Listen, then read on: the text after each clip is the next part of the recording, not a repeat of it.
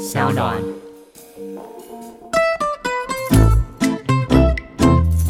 好，大家好，今天庶民又要来聊新闻了，就是有几个问题呢，要来请教桂智，因为就是大家都知道那个铜锣湾书店最近四月二十五号重新在台湾开幕了，那今天主要会来聊两点啊、其中一个是呢，林荣基老板就是日前在台北市的中山区被泼了红漆，那这个犯案的罪嫌有三人，不过呢，结论就是这三个人最后。各自以六千到两万元的金额交保了。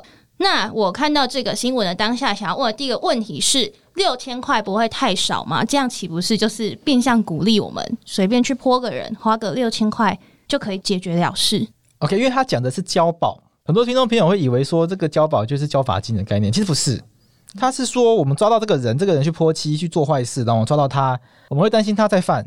譬如说，在短期之内，他在对他去对李仁基干嘛？嗯，那或者是我们担心他逃跑，我们要审判他嘛？审判完他可能要被关起来嘛？因为我看新闻上，他们涉及的都是恐吓啊、伤害啊，那可能都会判刑，那有可能要进去坐牢。有一些犯罪是法律明确定的，说这个些犯罪有可能会重复再犯。我们怕他在短期之内重复实施犯罪，这是那个法律用语啦。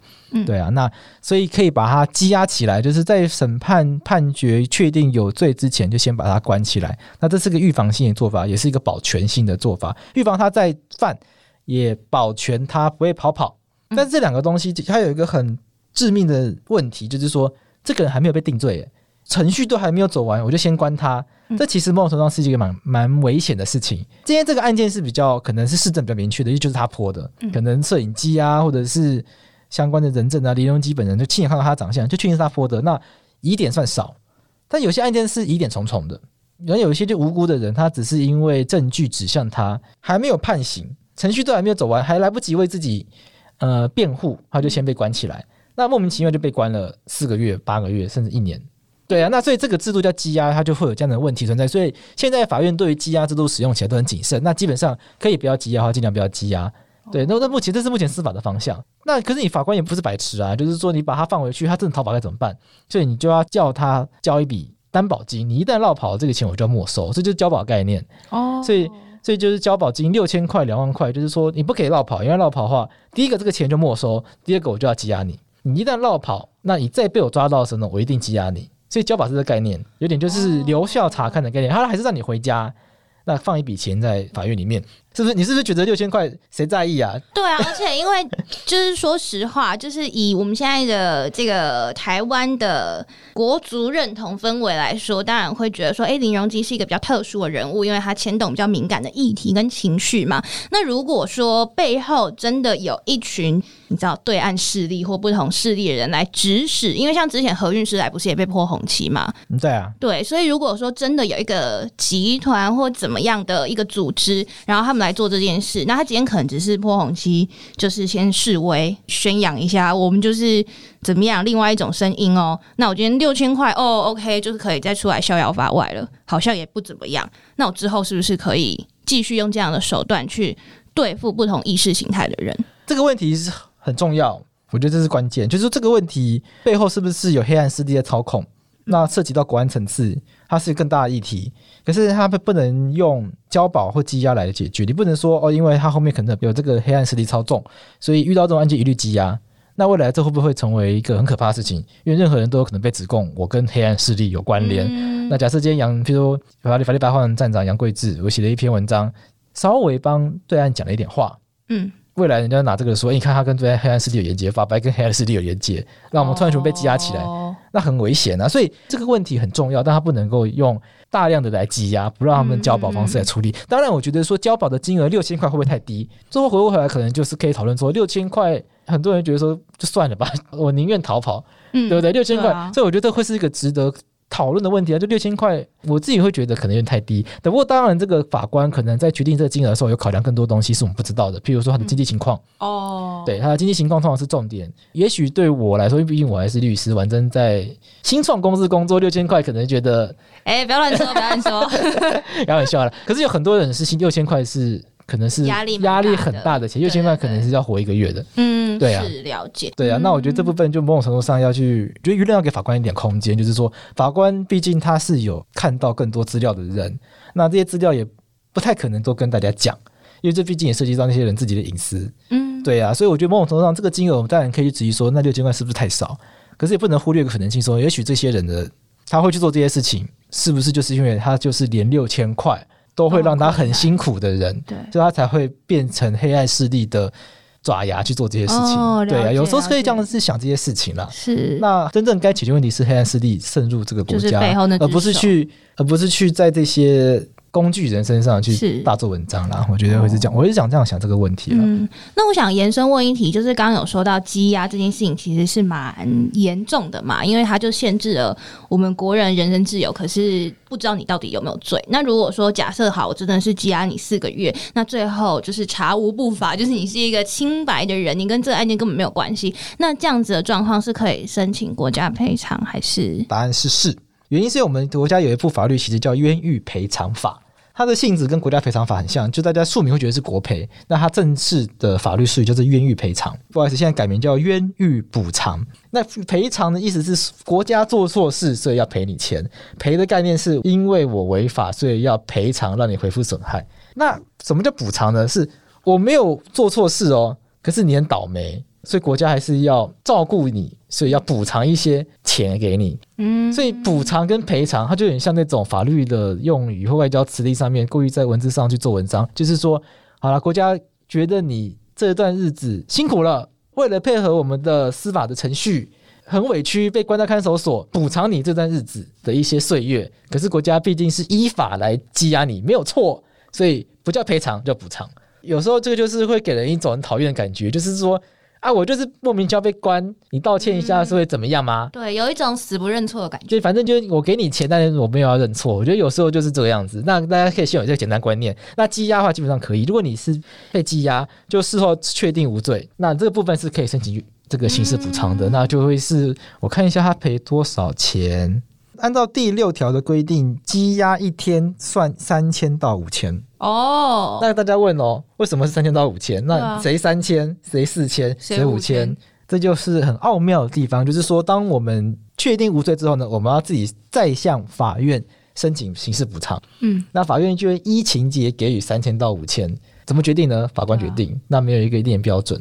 那这个边就会被他批评哦。像是我们前一阵子听到的这些死刑犯，譬如说苏建和案，法院就只给他们下线哦，没有给他们上线。可有一些，如果是比较达官显贵的，嗯嗯，也遇过这种事啊，嗯，有时候会让人觉得，为什么他们好像都会拿到比较高啦？哦，所以这个东西没有一定的标准。我觉得有个更不合理的是说，如果你今天被羁押，是可归责于你，也就是说你讲错话，让人家以为是你，那这个金额会再下降哦，变一千到三千。哦，是哦，对，你不觉得很倒霉吗？就是说我被关是我自己讲错话，所以这个会是一个很奇怪的状况。而且坦白说，我觉得很多的状况是没有律师陪同的，你哪知道你有没有讲错话？啊。再来是在早期，现在我不敢说没有，比较少。但是在早年，其实也没有多早，就算到西元两千年，陈水扁当总统时候，他也是有刑求啊。嗯嗯嗯。郑信哲案就是被刑求出来的，那也是在二零零三年发生的。陈水扁都已经当选总统了，那、嗯、当时也有被因为这样子，还是被认为是可贵的自己的状况啊。嗯，对啊。所以这个规定本身都很不合理了，我觉得啦。我想说，那个依情节会不会是就是以现实一点的考量，会不会是这个人的经济产值？就比如说，哦，你被关了一天，你可能就假设你是什么某某公司总经理，可能你的产值就超高，这样。坦白说，这个我不知道，可是我不能说没有这个可能性。哦、我跟你讲，这个东西在哪里会出现呢？同样，你讲这个状况，刑事补偿法也没有不知道，可是有个东西会有，就是精神损害。我们在讲民事，不是说，譬如说我的配偶跟人家通奸，我可以主张，嗯嗯嗯、我可以请求精神慰抚金吗？或者是我出车祸被撞伤住院三个月，我可以请求精神慰抚金吗？精神损害部分，目前在法院的判断上面会连接到大家个人的学经历哦。哦，所以这很妙，就会给人一种好像学经历越高、社会地位越高的人，精神损害越大。呃，讲比较不好听一点，就是每条人命的价值不太一样。对，好好伤心哦。对。不过我觉得不用太伤心了，反正他再多也没有多到哪里去。哦，就精神损害再多也没有多到哪里去。就是那个 range 并没有差到超级超级多。对，就是他在判断的时候，他会去考量双方学经历。譬如说原告为高职毕业，怎么被告为什么美国康奈尔大学毕业，就他会把这个写在里面。当然，这个东西到底有没有影响到金额，已经没有人知道，因为这是法官自己法律术语叫内心活动，法官的内心活动。觉得。我我我这些东西我都是开始当律师之后才学到哦，原来还有这些用语。会写内心活动？对啊，说这个是法官的内心活动。法官对于事实的认定、见解的取舍，乃属内心之活动，为法官的独立审判之核心所在。所以就是不能写主观意识就对了，主观判断、就是、主观考量，就是，就是法律圈喜欢写这些字，内心内心活动。所以大家以后又学到一个呃拗口的东西，这这四个字一点都不拗口，内心活动。可是，一般人没有人这样讲。好，我要在下次访问下次访问那个来宾，我们就说：哎、欸，你现在内心活动是 想说什么？你内心活动后的想法是 很激昂、很激动、澎湃。好，我要问第二个问题啊，就是除了这个泼红漆衍生出的这些羁押以及后续交保问题之外呢，我第二个问题是说，呃，就是大家都知道铜锣湾书店本来是在香港嘛，那因为后续产生了很多这个中港台的比较敏感跟复杂的关系，所以林荣基先生就来到了台湾。那他最近也是重新开了这个铜锣湾书店在台北，不过呢，就在他开幕之前，他就收到律师的来函，就是说呢，其其实这个铜锣湾书店已经被别人做商标注册了，所以呢，林荣基先生不可以再注册这个书店。那庶民就觉得很困惑了，因为这个书店本来就是存在在香港，他的所有人就是林荣基先生。那为什么有台湾人可以抢先他在台湾登记，然后还反过来跟他说：“哎，你要违法了，你不可以哦。”因为商标这个东西，它是要登记才有生效的。就是说，我今天设计一个 logo，我一直实际上在使用它这件事情，不会让我取得商标权。商标权是我要付钱给制裁局，让制裁局来去审核。哦，这个 logo 的设计符合商标法的规范，它可以取得商标保障，登记后才可以取得商标权。所以，哦所以确实在坊间有非常多的商标蟑螂是这样存在。就是说，譬如这个产品，最最有名的例子就是美国的苹果的 iPad。iPad 在一公布之后，立刻有人发现到一件事情，在中国早就有人把 iPad 这个四个字注册下来，但我不方便说它是商标蟑螂，因为不确定事实，因为它很早就已经注册下来了。嗯，可是看没有人知道中国的 iPad 是什么东西，嗯、可是大家都知道，在贾博士发布 iPad 之后，全世界讲 iPad 全都是指美国那台 iPad。嗯，可是人家早就先注册下来了，那也许人家本来真的有计划要用这个字。嗯。那这个时候怎么办呢？你只能跟他买，把 iPad 这四个字买下来。嗯，所以听说花了非常多的钱把把 iPad 这四个买下来。哦、类似的状况还有无印良品，就是日本的无印良品要进军中国的时候，发现无印良品四个字被其他人注册走了。那很妙，说那个中国的无印良品，他就在卖一些。织品就是布啊，这种东西，嗯、无印良品不自己有卖有卖毛巾啊、被单啊。嗯，OK，这边就可以衍生出一个法律观念跟大家介绍说，商标不是你一注册你就可以无限制的使用，商标在注册的时候，你必须要提供一个你注册的使用范围，你要把它使用在哪一种产品、哪种服务上，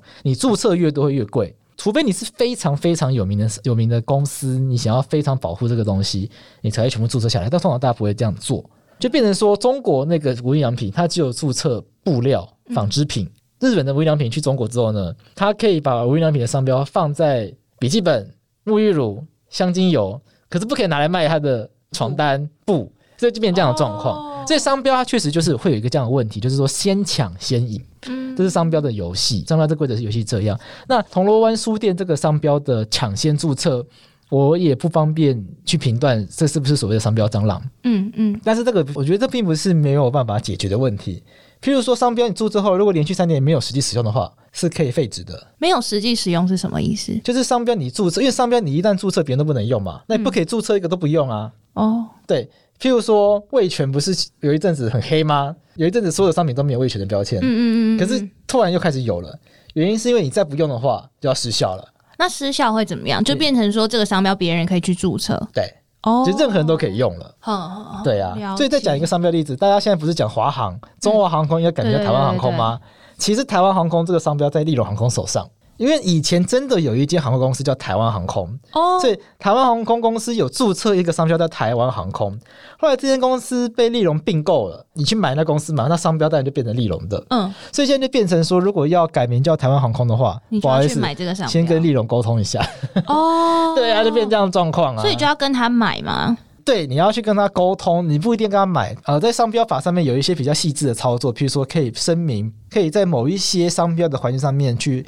放弃专用权，也就是说，台湾航空这四个字的造型，它仍然是有商标，你不可以随便使用，因为它台湾航空这四个字它是有特殊的造型。可是如果你是用新细明体才台湾航空的话，没关系，你可以有这样的操作。哦，oh. 对，所以你可以去跟他谈说，哎，我要怎么样做，双方怎么样去协去协调。呃，我们来举个实际的例子，说，比如说法克电台，我们的这个标准字或这个 logo，我们去注册了商标。那之后，如果有别人也开了一个节目或开了一个媒体，那他也叫法克电台，但是跟我们用的是不同的标准字，他就是用同样名称，那这样可以吗？这个会有辨识度的问题，就是说，如果他第一个，如果他使用完全一模一样的写法，当然会有问题。嗯，然后再来是说，如果他使用的方式，他并没有直接使用“法克电台”这四个字，他可以叫“法克叉叉叉叉”，那会有一个问题是，他会不会有混淆的问题？嗯，如果有混淆的可能性的话，也不行。嗯，就人家会把，譬如说什么法克巴拉巴拉巴拉，以为就是法克电台的某一个子节目，这样，本支，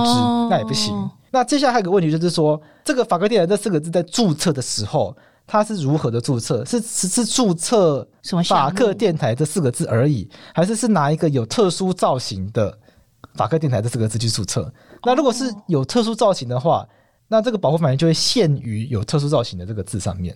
嗯，那我可以全部都注册吗？比如说特殊，那就是花很多钱而已。哦，所以通常会都注册。哦，了解。对，所以通常这个商标，这个智慧财产的战争是很花钱的。嗯嗯。但是在在在对很多公司来说，它是不得不花的钱。嗯。就一定会抢先去布局，然后说，我在想几个例子，譬如说小米，你知道小米它这间公司它注册什么米吗？红米、蓝米、紫米。哦，以便它未来的发展。对，因为你看它不是很多手机叫什么红米吗？什么米吗？啊那假设有人要出一个什么紫米手机，一定会人家以为这是跟小米有关的啊，他就是先给他注册起来。可是他如果没有实际运用的话，不是说三年会过期？其实这个有没有运用，他很多人定的很宽泛了，也就他就把它塞在什么地方就可以了。对啊，了解。你看那个魏权，他后来复出之后，这么多狗头，网友都说他怎么印的那么小？嗯，都藏在那个边边小小的，他还是得要使用，可是他把它藏在小小的地方。哦，所以他如何使？他有没有真的实际使用这个认定的标准，就不是那么的。他不是，他是很宽的。嗯，了解。你有在用就可以了。好，那你赶快去注册法克点。可是注册这个要六千块钱。哦，是啊。我们要先跟老板讲，我们商讨一下怎么筹钱。对对对，我们要先跟那个。我们经济很有困难，六千块蛮困难的。其实蛮困难的。所以六千块交保金好像突然觉得蛮合理的，对对对，很合理。刚刚突然觉得生不出来，刚刚突然觉得那个很很很很低，现在突然觉得哎、欸，好多。好吧，我们会努力去筹六千块，大家不可以帮我们注册之后，温情喊话是有用的吗？温情喊话了，对啊，法律白话人现在有非常多的业配机会。对，我们除了正成集团以外，也非常欢迎各式各样的财团赞助我们，砸钱砸死我们。对对对，我们都很乐意帮大家做广告哦。没错，当然我们还是会物资交换，我们还是会坚持住内容该有的啊。对对对对对对。对对对对，我们不会被钱左右我们的初衷，但是我们还是很欢迎钱赶快来找我们。OK，拜拜。